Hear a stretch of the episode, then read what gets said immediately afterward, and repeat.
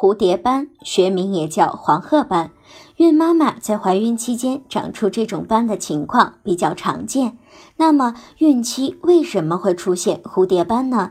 在怀孕后，体内的孕激素就会增加，而这种激素可以促进黑素体的转运与扩散，因此孕妈妈比较容易长蝴蝶斑。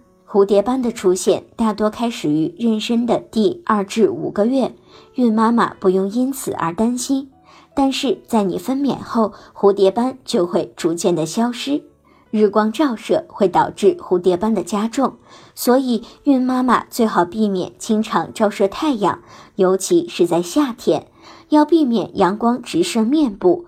出门的时候可以选择带一把遮阳伞。